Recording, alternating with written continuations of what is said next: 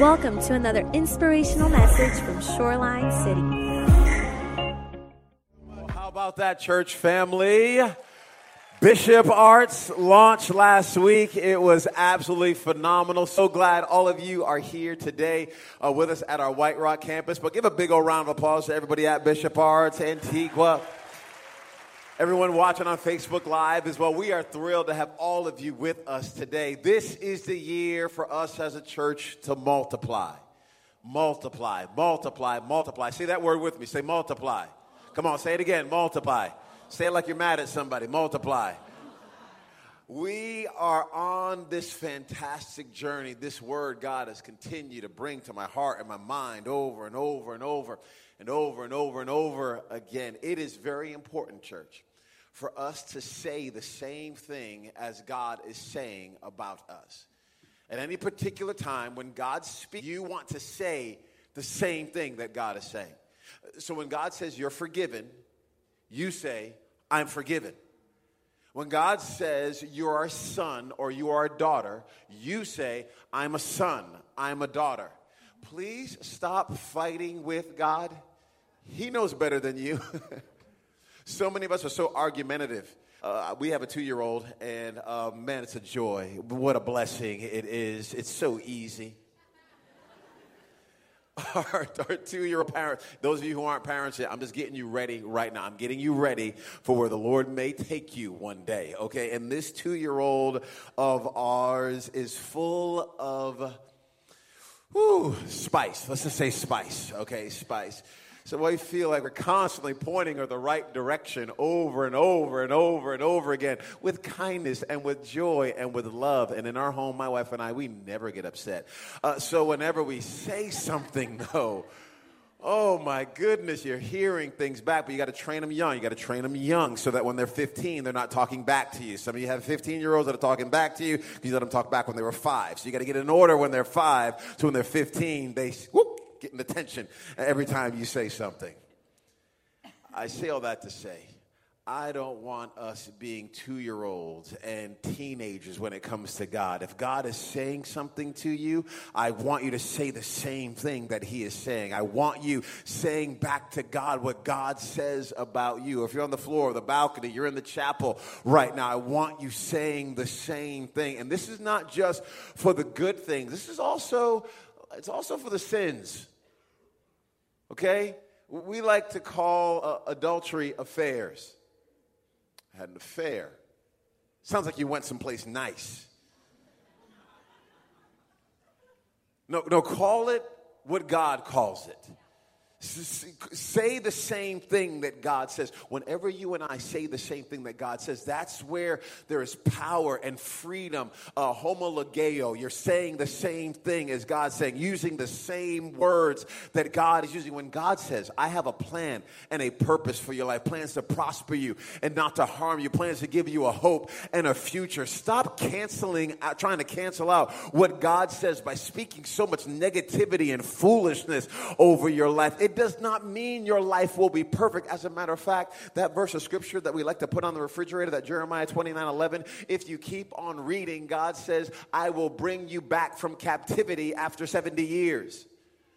The context of him saying, I have a plan for you, is you're about to go through some pain, but don't let the pain confuse you and make you think that I've forgotten my plans for your life. You'll have problems, you'll have pain, you'll have difficulty, but I know the plans I have for you, declares the Lord. Plans to prosper you and not to harm you, plans to give you a hope and a future say the same thing that God is saying. And He's speaking over our church multiply, multiply, multiply, multiply. There are some verses of Scripture. If you have your Bibles, you can look with me in Mark chapter 4, verse number 8. And then we're going to go to Genesis 22, 17. Then Acts chapter 9, verse 31. Let me just read some of these verses that were jumping off the page at me as I've been on this journey Still, other seed fell on good soil.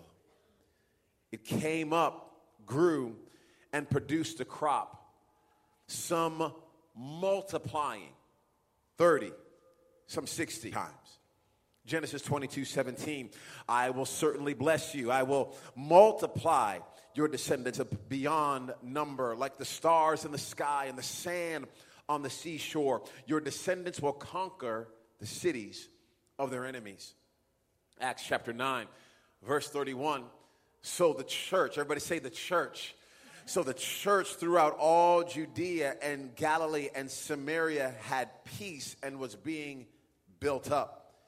And walking in the fear of the Lord and the comfort of the Holy Spirit, it multiplied over and over and over and over again, I kept coming across this word multiply, multiply. So I brought some friends uh, with me today. You, you can see them uh, behind me. The, these individuals are going to help me, uh, I hope, paint the picture uh, of multiply. So I asked them to play a song that will probably be familiar to 99% of us here in the chapel. Uh, it's a song, Amazing Grace. Amazing Grace. Can you guys, you guys play some of Amazing Grace for me, please?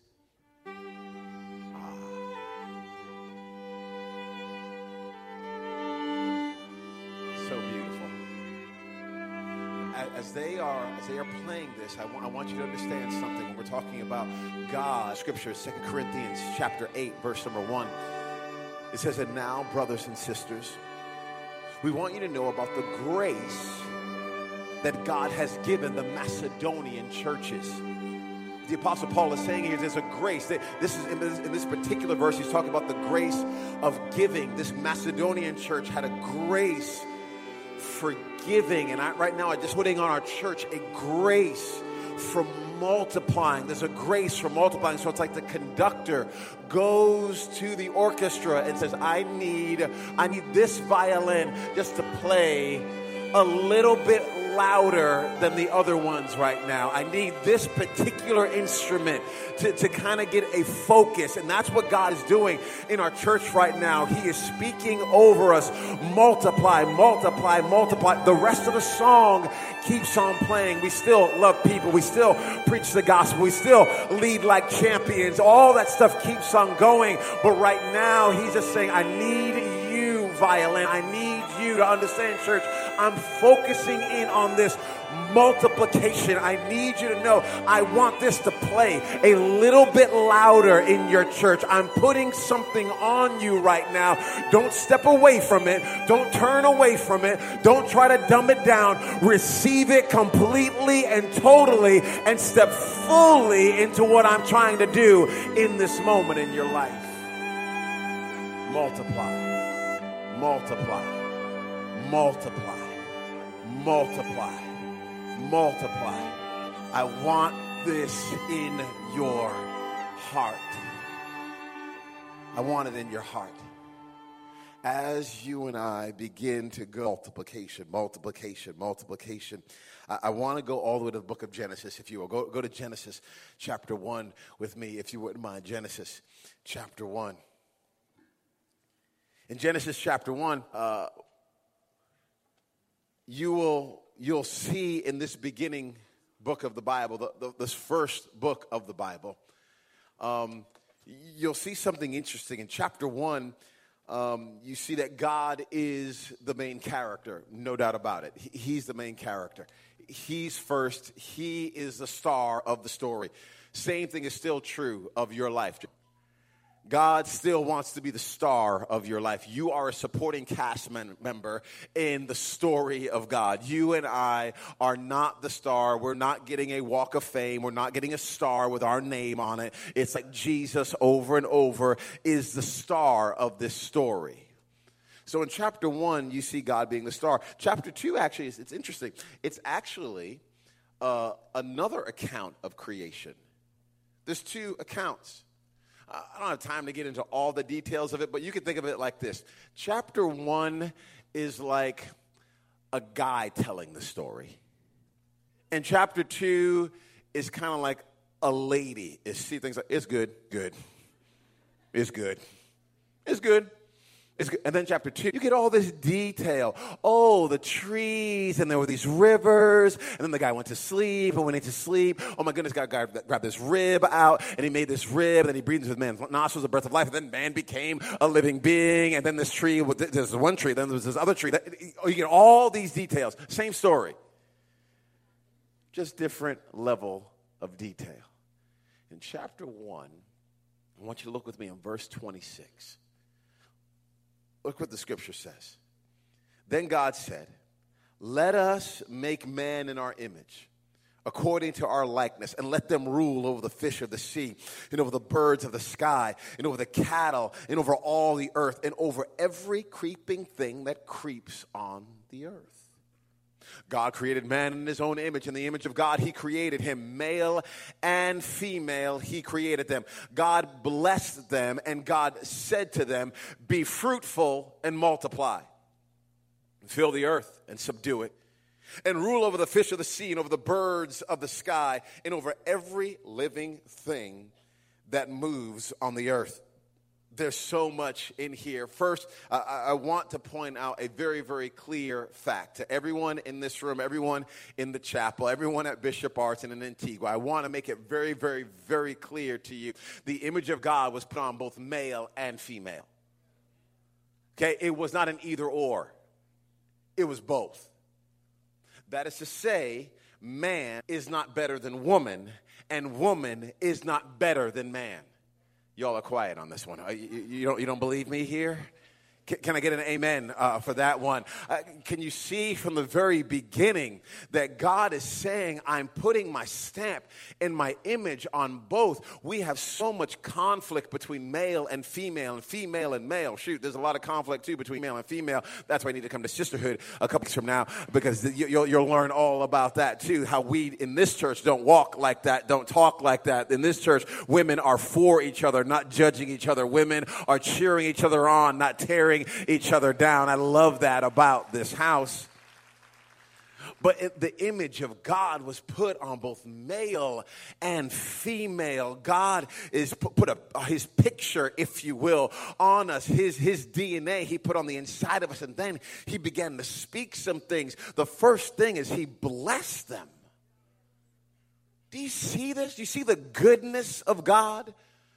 Do you see the love of God? Do you see the grace of God? Even in the beginning, man did nothing but be made. Woman did nothing but be made. And what God did is God blessed them. Before they could do a thing for Him, God blessed them. I just need you to know that you are blessed. That doesn't mean you're rich. That means you're blessed. You're favored. God, His disposition, He is on your side. And if you believe something different about God, you're not believing the God of Scripture. He's a good God, He's on your side. And He's not holding anything from you. No good thing will he withhold from those who are walking uprightly. God is actually more forcibly imagined. Our problem is we think we know more than God, and you don't. Then he, after he blesses them, he says, I want you to be fruitful. I want you to multiply. I want you to multiply. I want you to multiply. I want you to multiply. I want you to subdue the earth. What God is doing at this particular time is he is giving you your programming. He is giving you your DNA. You and I were things happen. You and I were built to subdue. This is why an individual who does not have the image of God and their character surrendered to the cross of Jesus Jesus Christ can take what God designed to be good in Genesis and distort it and pervert it, and they will take this dominion and their abilities to subdue and they will enslave people. They will hurt people. They will demean people. They will disregard people. They will try to tear things apart. And they have the power to do this because in the beginning, God spoke into them power. You and I both have this. What will you choose to do with the power that God has placed on the inside of you? Will you surrender it to the person and the work of Jesus Christ? If you will, then you can be a part of earth to make it on earth as it is in heaven. If you do not, you will build your own phony kingdom and tear people down all around you, and you will take the gift that God has given you and you will distort this thing. My, uh, our, our, middle son, uh, Grayson, he's, he's seven years old. He got a, a gift at Chris. He got a $75 money order. Does anyone even know what a money order is anymore? It's as good as cash, y'all. It's as good as cash. So he got this money order $75. This $75 money order has been on the fridge. We're going to take it to the bank and account. So $75. Um, and he, but he told us at his school they were selling candy. They're selling candy at his school, and you give your money, and this money is going to go to help some kids in need. So he's telling us about this. I'm going to have, have candy tomorrow. I'm like, okay, Grayson, what money do you have? Uh, I, I, have my $75. Like, no, Grayson, you're not using $75 to buy candy. Uh, go get some, uh, go get some other money. And we didn't really talk about it. And the next day he comes home skipping. Happy, happy. I'm like, why are, you so, why are you so happy, Grayson? Daddy got 10 pieces of bubble gum. 10 pieces of bubble gum. 10 pieces. Oh, really? Um, and I look on the refrigerator. There's no $75 money order there. This young man took that $75 money order, went to his second grade class, gave $75 for 10 pieces of that hard, nasty, pink, yellowish bubble gum?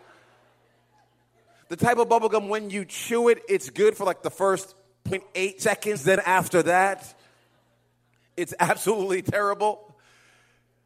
Just so you know, I went up to that school on Friday. Said, I don't mean to be ghetto, but my son gave you a $75 money order for 10 pieces of candy. Can I please have that money order back? Now I gave him twenty dollars cash because I didn't want to be too. I got to represent, so I don't want to be too ghetto. But I took that $75 money order. You and I both know a $75 money order is not worth 10 pieces of bubble gum. And what I'm telling you is the image of God that's been put on the inside of you is like a $75 money order. And many of us are taking what God put on the inside of us and we are spending it on 10 pieces of bubble gum. And the bubble gum is not worth it. The sleeping around is not worth it. Building your own kingdom is not worth it. Trying to get people to love you and care for you, it's not worth it. What you and I want to be about is what He's about doing His work, His plan, His purpose in the earth. That's what makes your life worth living.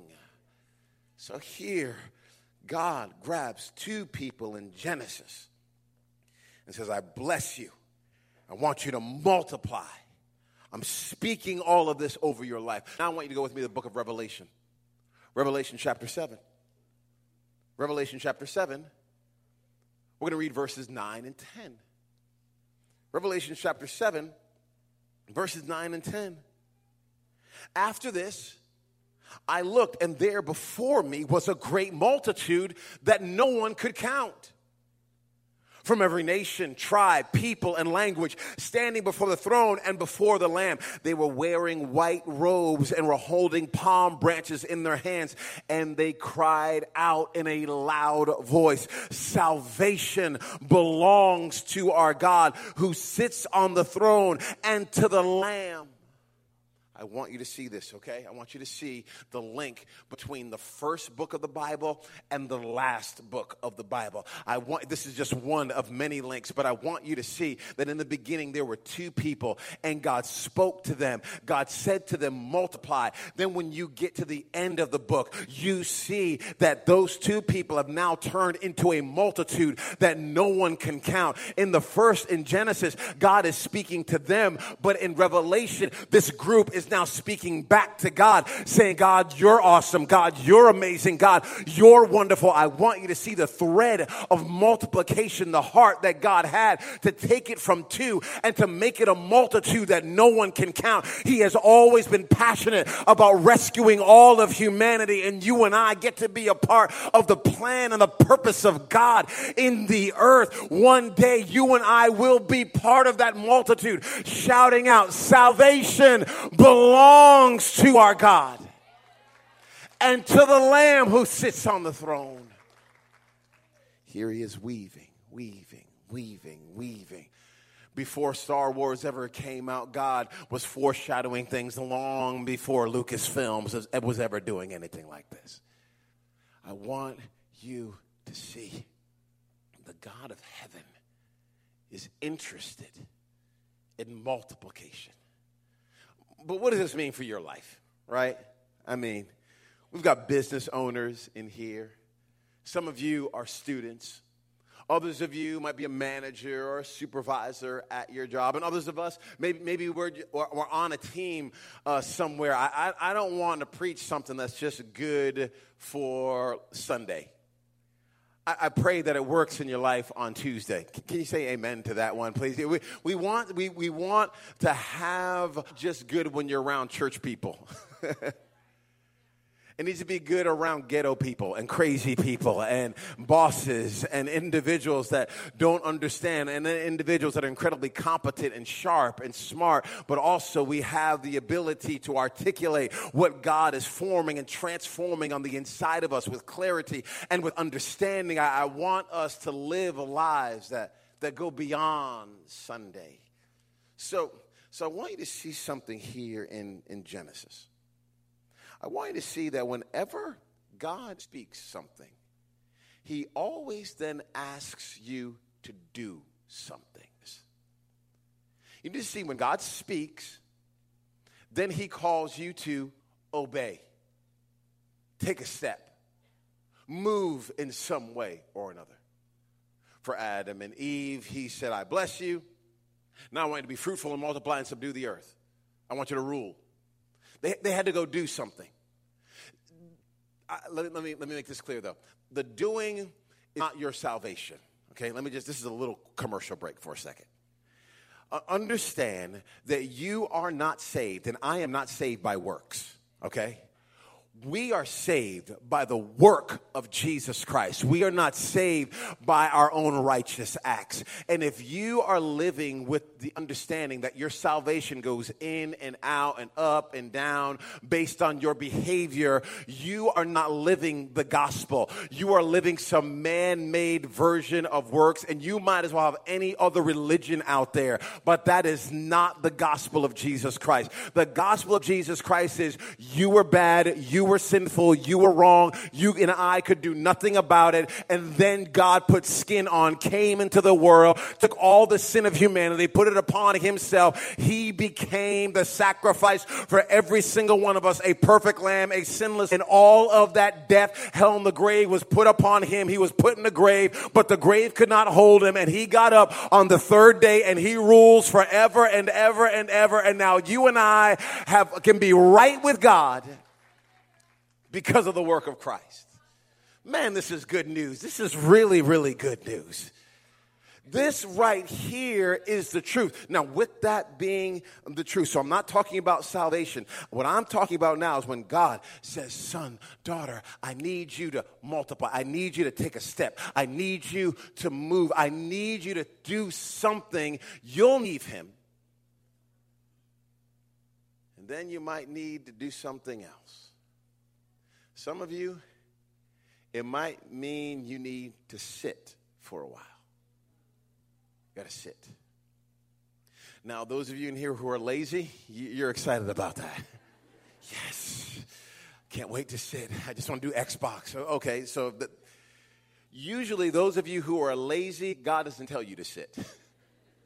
He tells you to get off your derriere and to go do something and move. But th- some of us in here, we like to do, do, do, do, do, do, do, do, do. I gotta make it happen. I gotta make it happen. I gotta make it happen. I gotta cross the T's. I gotta dot the I's. It's not, if it doesn't, if I don't do it, it's not gonna happen. I gotta pull myself up by my bootstraps. I gotta make sure this thing happens. I got to, I've got to, I've got to, I've got to. And to you, God says, yeah, I've got something for you to do, but you need to sit here, be still, and you need to wait for me to come back into this room as if you're at the doctor's office.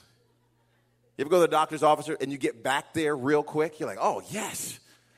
I'm about to be done. I'm about to be out of here in five minutes. I filled out the same paperwork I filled out 17 times coming to the same office. And I'm now I'm back here in this room and I'm so excited. I put my head out there just so you know. I'm like, five minutes, five, 50 minutes, just give, give me something. Give me something. And sometimes God is saying, I'll bring you back. So you made some progress.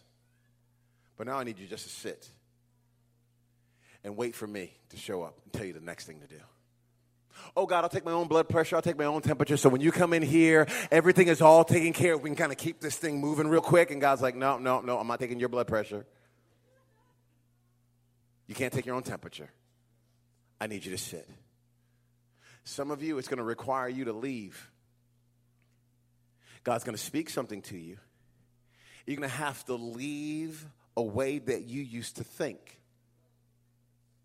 Because if you keep thinking how you used to think, you will live the same type of life in a new place. And that, my friends, is bondage. When you read the Old Testament, you will see that God brought freedom to the children of Israel. They were in bondage in Egypt, but then when he brought them out of Egypt, when they were when they were in the in the in the desert, you discovered very quickly that their mindset was still the mindset of a slave. They had they were not used to being free. So they even began to say things like, Oh, I wish we were back in Egypt where we were slaves because even them being slaves became comfortable to them. Even you being in dysfunctional, broken relationships becomes comfortable to you. Even you talking bad about yourself and demeaning the plans and purposes for your God, for, for your life can become comfortable to you. And God many times is saying, Hey, yes, I'm calling you somewhere. I'm calling you to multiply, but you're going to have to leave that mindset. And if you don't leave that mindset, you'll try to carry that with you into your promised land and you'll sabotage the next place where I'm trying to take you if you don't get rid of the baggage of some of your old relationships. Every man is not bad and every woman is not bad. You'll carry that same mindset into the new place God is trying to take you and you'll sabotage the very thing that God blessed you with. Not because you're bad, but because you couldn't shift. You couldn't make a change in how you thought. This is, I'm, I'm trying to help you for Tuesday right now. I'm trying to help you for Tuesday talking about multiplying. I'm talking about when God speaks. You're going to have to take some type of step. For the thousands of people that'll be worshiping with us this weekend, it could be that many different steps. But what is He calling you to do? He's calling you to do something. He's calling you to do something. Uh, can, can, I, can I just say for a second, your, your house your house is going to need to multiply. Not your house like the place where you live, like you gotta get a two bedroom and you gotta go to a four bedroom. I'm not talking about that. I'm talking about your house. It's gonna need to multiply. Some of your friends, they, they, they have grade school mentality. But God's trying to take you to graduate school mentality. And in grade school, all you care about is PE. In graduate school, you're interested in trying to get done so you can do what God has called you to do and make a difference in your world. It's just a different mindset. You're not better. I'm just telling you it's a different mindset. And I love the friends that you've had, but if they're not willing to make the shift from grade school to graduate school, some of those friends will keep you captive to who you used to be instead of who God is forming you into being. And you have to be willing to obey and take the step that God God is calling you to obey.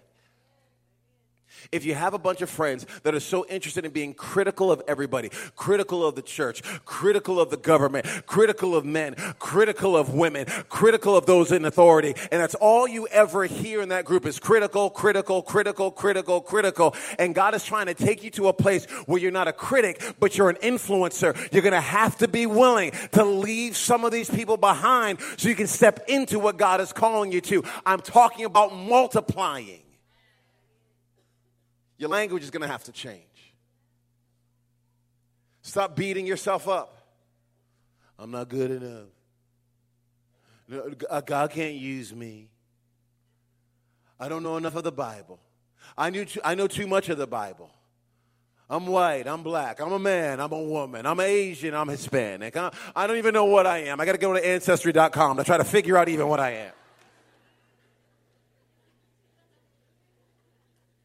All these different reasons why we can't be used by God. And what I am telling you is if you and I don't change our language, many times that will hold us captive. God is trying to take us somewhere, and we're in a new place with the same old language. You need to understand you're free and you're whole, and you're a son and you're a daughter, and you're called and you're positioned, and you've been predestined, and God's hand is on your life and He will carry you through every ounce of difficulty that you face. Let me keep on going here. Uh, you guys with me today? Because I, I feel I'm feeling this on the inside of me, and I'm trying to take you. I, I want to go somewhere. Okay, I want to go somewhere. I don't want you being the same. I don't. I don't want to be the same a few years from now. Acts chapter nine. Look with me. Acts chapter nine, uh, verse thirty-one. We read this a little bit earlier. So the church. So the church. Everybody say the church. So the church, the church throughout all Judea and Galilee and Samaria had peace. It was being built up. And walking in the fear of the Lord and in the comfort of the Holy Spirit, it multiplied. I, I, I love this here. I love that there's this time of peace that the church walked into. There was a time of persecution. This is actually after Saul became Paul um, in, in, Acts chapter 9, and there's a massive conversion that takes place in his life. But the church experienced a time of peace after coming through a time of persecution. We can't really control whether it's going to be peace or persecution, uh, but in this particular season of the church, there is peace. And the Bible says they're walking in the fear of the Lord. I wish I had time to unwrap all of that uh, fear of the Lord, it does not necessarily just mean like, I'm afraid of God, I'm afraid of God, and I kind of run away. As a matter of fact, I like how Luke here couples uh, the fear of the Lord with the comfort of the Holy Spirit. It's, it's, it's both of these aspects of who God is and how we respond to who God is. If you want a, a quick little synopsis of what the fear of the Lord is like, it's like you and I going to a zoo and looking at a lion through the glass you're like, hey, that's cool. But then they open up the gate and put you in there with the lion with bacon on you. And now it's just you and the lion, and you are smeared with bacon, and you see the lion lick his or her lips, and you're thinking, I'm dead meat in this moment right here. There is a fear that comes upon, there's an awe that comes on you. And when you and I are standing before God, He is like a lion that could tear us to pieces if He wants to. But instead, this lion extends grace and mercy and hope and truth and love. But you and I are still standing standing there going, Oh my goodness, I'm shaking in my boots. But at the same time, I'm experiencing your love and your power. They're walking in the fear of the Lord, the comfort of the Holy Spirit. Holy Spirit wrapping his arms around people, men and women. And the church does not divide, it multiplies it multiplies. You and I are here because of this whole season in Acts. We're here because some men and women were willing to go beyond their own comforts and believe in the true God, believe that Jesus is who he says he is and can do what he says he can do. And the church multiplied. You and I cannot drop the baton in our generation. We have to keep this going. T- today I'm wearing all black, um, not because there's any funeral. because today is actually Connect Group Launch Sunday. That's what uh, today is. So, in the chapel and Bishop Arts here, Antigua, today is our day to say, hey, everybody, let's be a family. Let's be in community. We are not interested in a spectator church. We're not interested in the church that people come in on Sunday, go, oh, that was good. Oh, I like the music, and leave and have no friendships. We want a church where people are standing with one another, holding each other accountable, encouraging each other, spurring each other on to godliness, where you have friends in your same season of life or in a different season of life that are helping you become all that God has called you to be. real quick, let me tell you about one of these connect groups groups that we that happened this last season. This is with Caitlin Fryer, an awesome connect group. Awesome.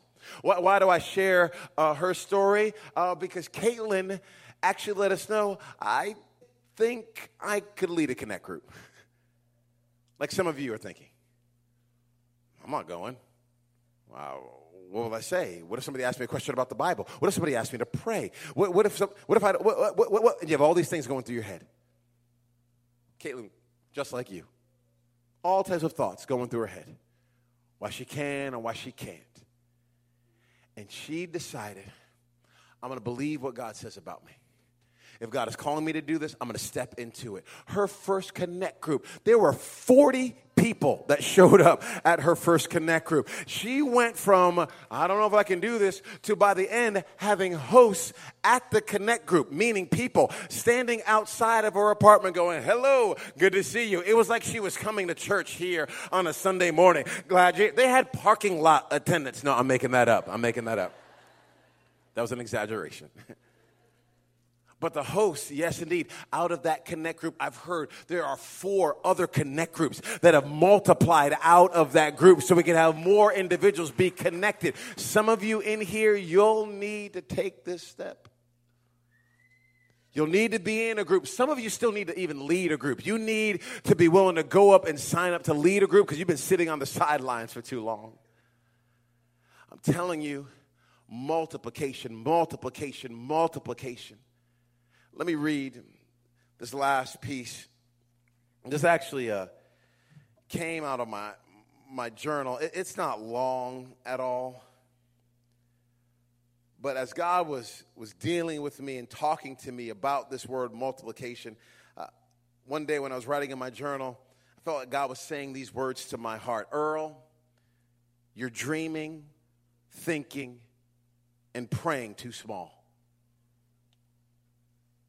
Earl, you're thinking too small, you're praying too small. Earl, you ought not be satisfied with any less than I promised you. What I promised you, Earl, is so the world would see me. Your problem is you keep believing the thinking and praying and dreaming and promises are more about you are. Earl, I'm trying to get people to me. Why does God need you and I to change? Not so that we are put on a pedestal. He's trying to conform in us the image of Christ so that Christ can be put on the pedestal in our lives so that when people look at us, they think about Him. That's what God is trying to do in your life. That's why you've got to multiply in here. It's not for our glory it's for His. If you wouldn't mind, church family, I'm going to ask you in this season to really take some steps to begin to believe God for some bigger things and to step into a place of the unknown so that God can do in you and through you what He destined for you from the very beginning. I'm going to ask everyone in this place, everyone in the chapel, Bishop Arts, bow your heads right now if you wouldn't mind. Bow your heads for just a moment. If you're here today, you're here today, you've never given your heart and your life to Christ. You've never made him number one, you've never made him first, you never made him boss of your life. If you're honest with yourself right now, you would say you're in the driver's seat of your life. Christ is not. And you're here today and you know it is time for you to give the reins of your life, the driver's seat of your life, over to Jesus.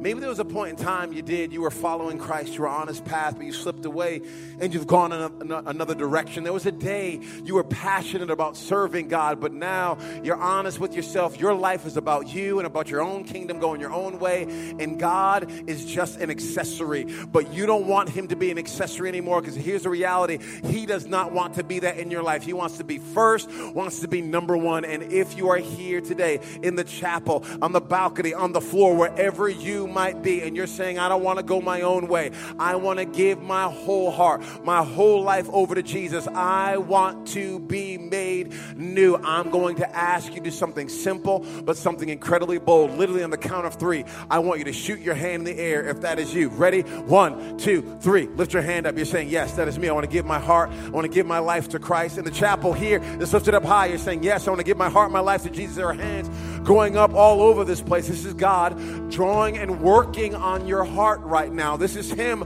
calling you closer to Him. I don't want you to skip past this. Respond with a yes in this moment. Who else in here wants to get in on this prayer? It's not too late. It's not too late. It's not too late. You're saying, Yeah, I'm wrestling with it right now, but I know I need to get over myself. I need to surrender my life to Christ. Who else in here? I'm asking everyone to do me a favor. Put your hand over your heart, every person. Put your hand over your heart, and I want you to repeat this prayer after me. Say, Dear Jesus, I ask you to forgive me of all my sins. I admit I made mistakes. And today, I give you my heart, I give you my life. Give me the power to live for you. In Jesus' name, amen. Hey, let's lift our heads up and clap our hands with enthusiasm for every friend and family member of ours. We celebrate this moment.